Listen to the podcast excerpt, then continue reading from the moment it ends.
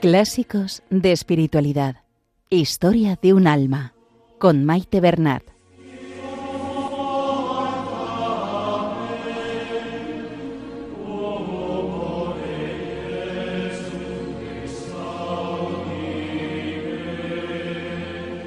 Un saludo a todos los oyentes de Radio María y bienvenidos al programa Clásicos de Espiritualidad.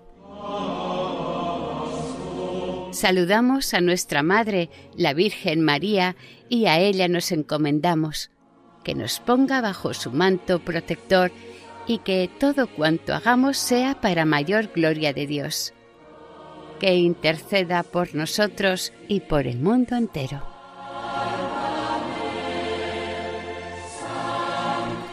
En el programa de hoy continuamos la lectura del manuscrito B que coincide con el capítulo noveno del libro Historia de un alma.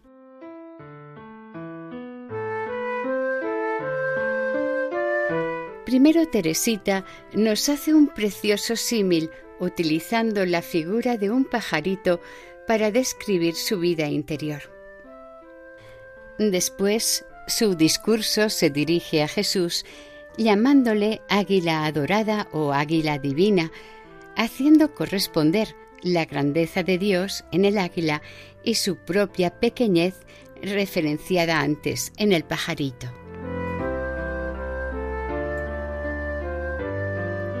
Con esto se acaba el manuscrito B.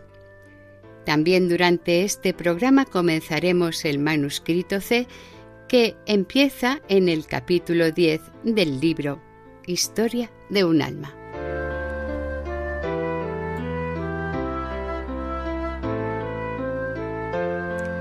Comenzamos la lectura. Continuación del capítulo 9. 5. El pajarillo.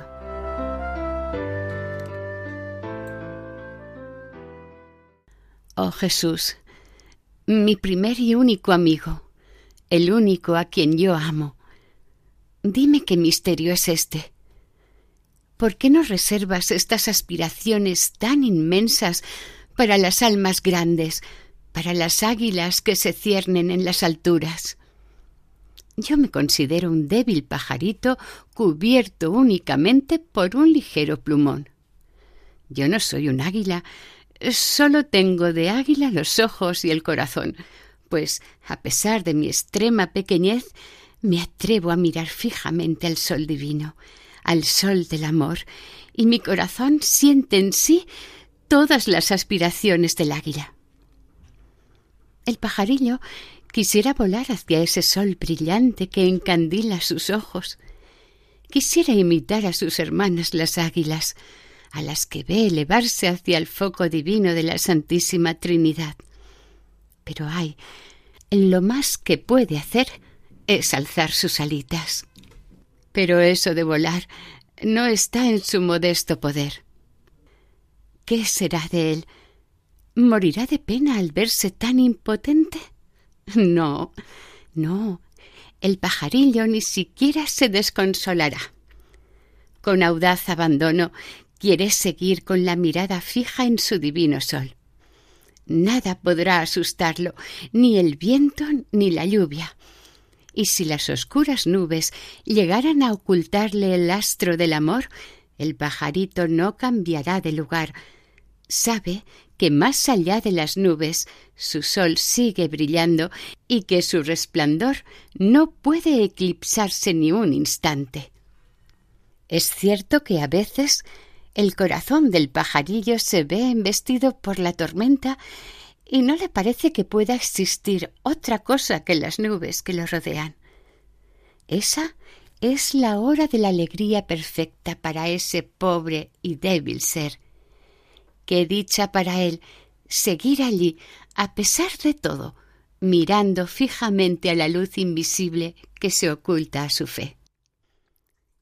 Jesús, hasta aquí puedo entender tu amor al pajarito, ya que éste no se aleja de ti. Pero yo sé, y tú también lo sabes, que muchas veces la imperfecta criatura, aun siguiendo en su lugar, es decir, bajo los rayos del sol, acaba distrayéndose un poco de su único quehacer. Coge un granito acá y allá, corre tras un gusanito, luego, encontrando un charquito de agua, moja en él sus plumas apenas formadas. Ve una flor que le gusta y su espíritu débil se entretiene con la flor. En una palabra, el pobre pajarito al no poder cernerse como las águilas, se sigue entreteniendo con las bagatelas de la tierra. Sin embargo, después de todas sus travesuras, el pajarillo, en vez de ir a esconderse en un rincón para llorar su miseria y morirse de arrepentimiento, se vuelve hacia su amado sol. Expone a sus rayos bienhechores sus alitas mojadas, gime como la golondrina, y en su dulce canto confía y cuenta detalladamente sus infidelidades, pensando en su temerario abandono adquirir así un mayor dominio, atraer con mayor plenitud el amor de aquel que no vino a buscar a los justos sino a los pecadores. Y si el astro adorado sigue sordo a los gorjeos lastimeros de su criaturita, si sigue oculto pues bien, entonces la criaturita seguirá allí, mojada. Aceptará estar aterida de frío y seguirá alegrándose de ese sufrimiento que en realidad ha merecido. Qué feliz Jesús es tu pajarito de ser débil y pequeño, pues ¿qué sería de él si fuera grande? jamás tendría la audacia de comparecer en tu presencia, de dormitar delante de ti. Sí, esta es también otra debilidad del pajarito cuando quiere mirar fijamente al sol divino y las nubes no le dejan ver ni un solo rayo. A pesar suyo, sus ojitos se cierran, su cabecita se esconde bajo el ala y el pobrecito se duerme creyendo seguir mirando fijamente a su astro querido. Pero al despertar no se desconsuela. Su corazoncito sigue en paz y vuelve a comenzar su oficio de amor. Invoca a los ángeles y a los santos que se elevan como águilas hacia el foco devorador, objeto de sus anhelos, y las águilas, compadeciéndose de su hermanito, le protegen y defienden y ponen en fuga a los buitres que quisieran devorarlo. El pajarito no teme a los buitres, imágenes de los demonios, pues no está destinado a ser su presa, sino la del águila que él contempla en el centro del sol del amor. 6. El águila divina. Oh Verbo divino, Tú eres el águila adorada que yo amo, la que me atrae. Eres tú quien, precipitándote sobre la tierra del exilio, quisiste sufrir y morir a fin de atraer a las almas hasta el centro del foco eterno de la Trinidad bienaventurada. Eres tú quien, remontándote hacia la luz inaccesible, que será ya para siempre tu morada, sigues viviendo en este valle de lágrimas, escondido bajo las apariencias de una blanca hostia.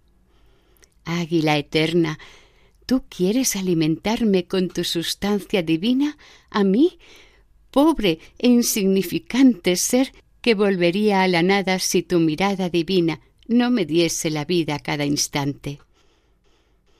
Jesús, déjame que te diga en el exceso de mi gratitud, déjame, sí, que te diga que tu amor llega hasta la locura. ¿Cómo quieres que, ante esa locura, mi corazón no se lance hacia ti?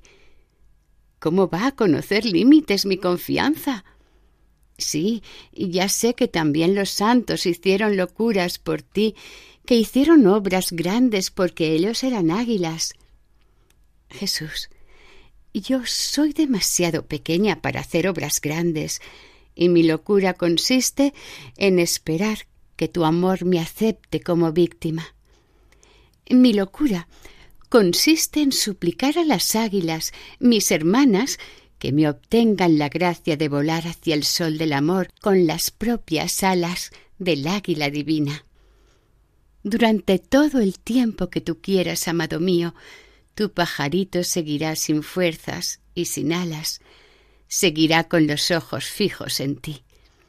Quieres ser fascinado por tu mirada divina, quieres ser presa de tu amor. Un día, así lo espero, águila dorada, vendrás a buscar a tu pajarillo y remontándote con él hasta el foco del amor, lo sumergirás por toda la eternidad en el ardiente abismo de ese amor al que él se ofreció como víctima.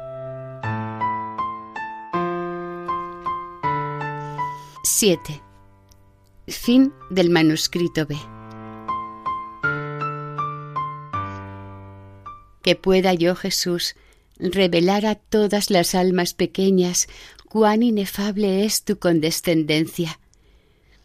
Estoy convencida de que si por un imposible encontrases un alma más débil y más pequeña que la mía, te complacerías en colmarla de gracias todavía mayores, con tal de que ella se abandonase con entera confianza a tu misericordia infinita.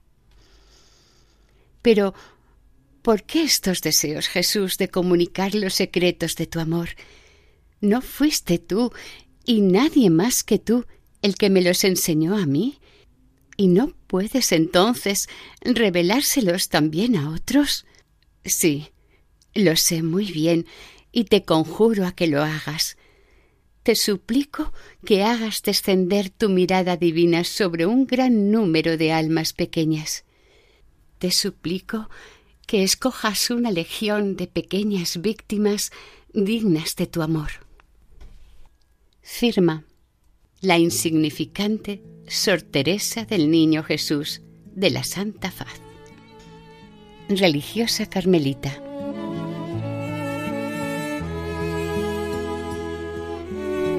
Hasta aquí el manuscrito B. Oh llama de amor viva que tiernamente hieres de mi alma en el más profundo centro, pues ya no eres esquiva. Acaba ya si quieres, rompe la tela de este dulce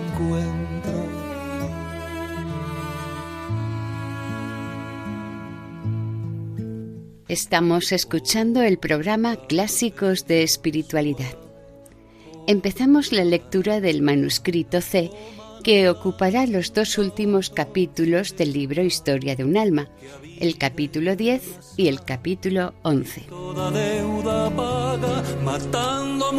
Teresita lo escribió en obediencia a la Madre María de Gonzaga, priora del convento, pero a petición de Sor Inés, la hermana carnal de Teresita fue escrito entre junio y julio de 1897.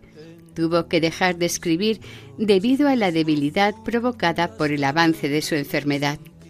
Muere el 30 de septiembre de ese mismo año.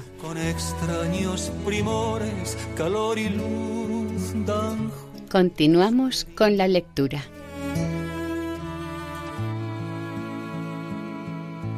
Manuscrito C dirigido a la Madre María de Gonzaga.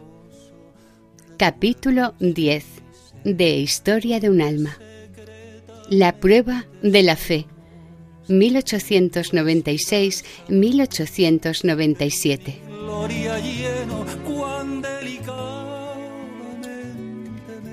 Madre mía querida, me ha manifestado el deseo de que termine de cantar con usted las misericordias del Señor. Este dulce canto había empezado a cantarlo con su hija querida Inés de Jesús, que fue la madre a quien Dios encomendó la misión de guiarme en los años de mi niñez.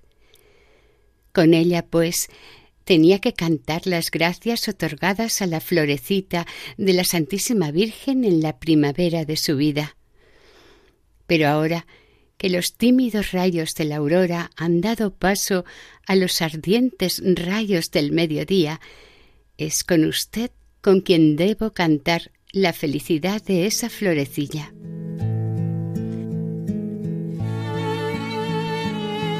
Uno. Teresa y su priora.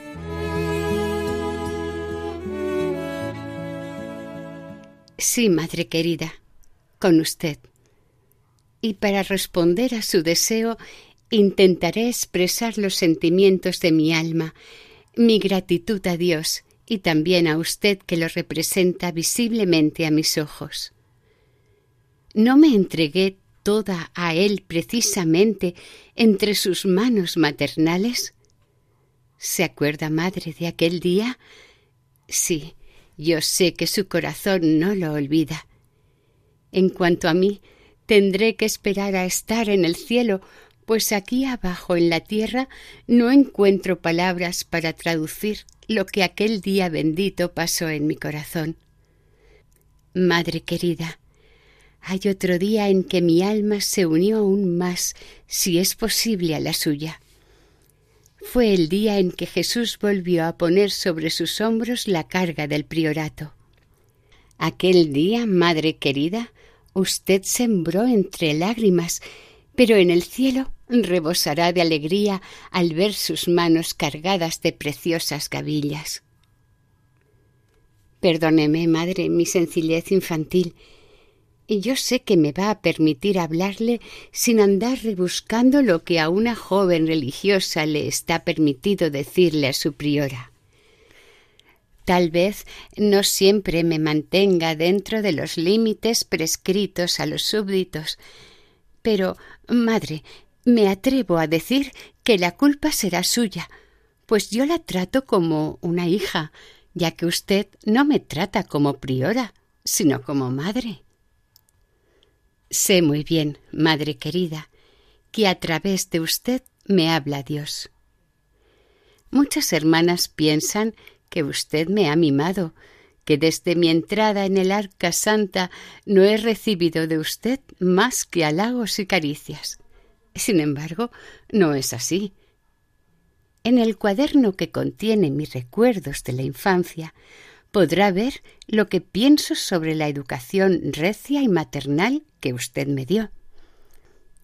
Desde lo más hondo de mi corazón le agradezco que no me haya tratado con miramientos.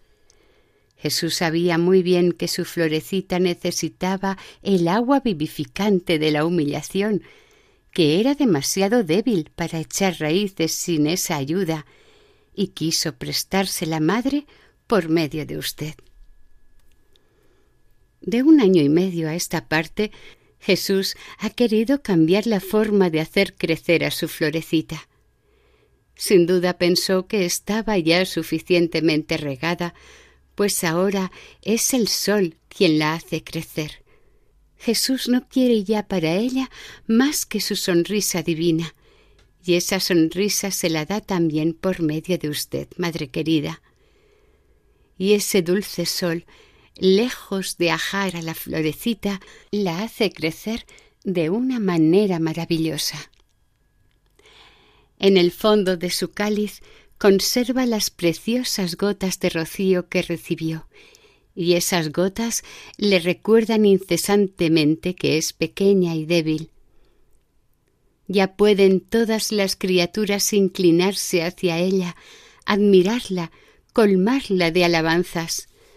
No sé por qué, pero nada de eso lograría añadir ni una gota de falsa alegría a la verdadera alegría que saborea en su corazón al ver lo que es en realidad a los ojos de Dios. Una pobre nada, y sólo eso. Digo que no sé por qué, pero no será porque hasta tanto que su pequeño cáliz no estuvo lo suficientemente lleno de rocío de la humillación, se vio privada del agua de las alabanzas? Ahora ya no existe ese peligro.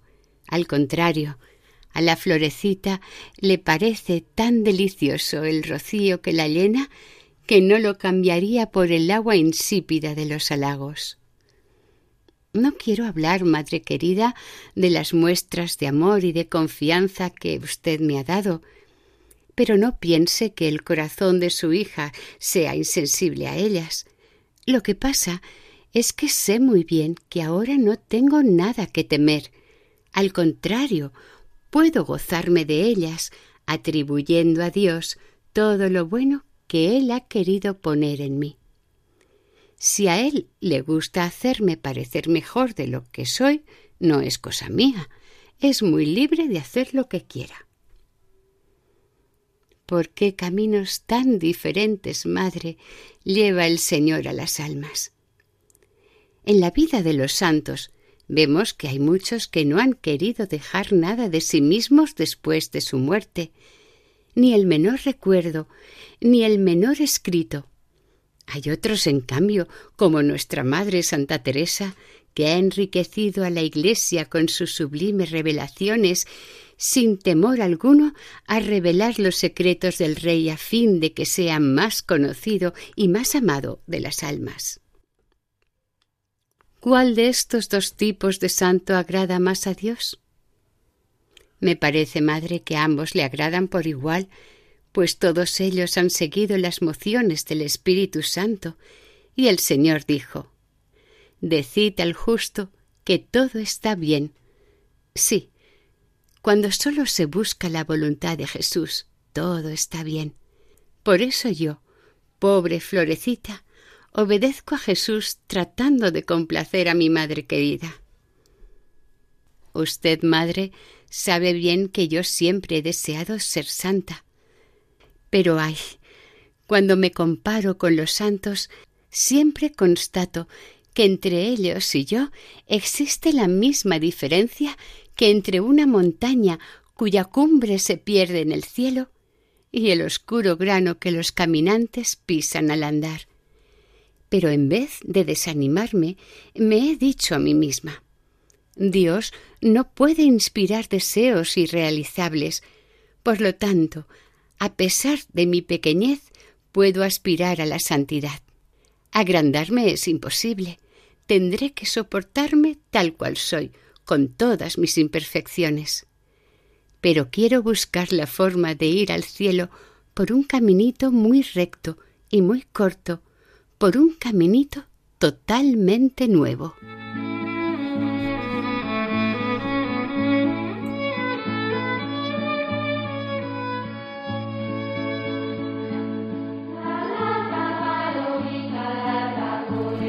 Y hasta aquí el programa de hoy. Continuaremos la semana que viene, si Dios quiere, con la lectura del capítulo 10. Para ponerse en contacto con el programa, nuestra dirección de correo electrónico es clásicos de espiritualidad Pueden volver a escuchar el programa e incluso descargarlo en la sección de podcast de la página web de Radio María. Si desean adquirir el programa, pueden llamar al 91 8 22 80 10. Que el Señor y la Virgen les bendigan.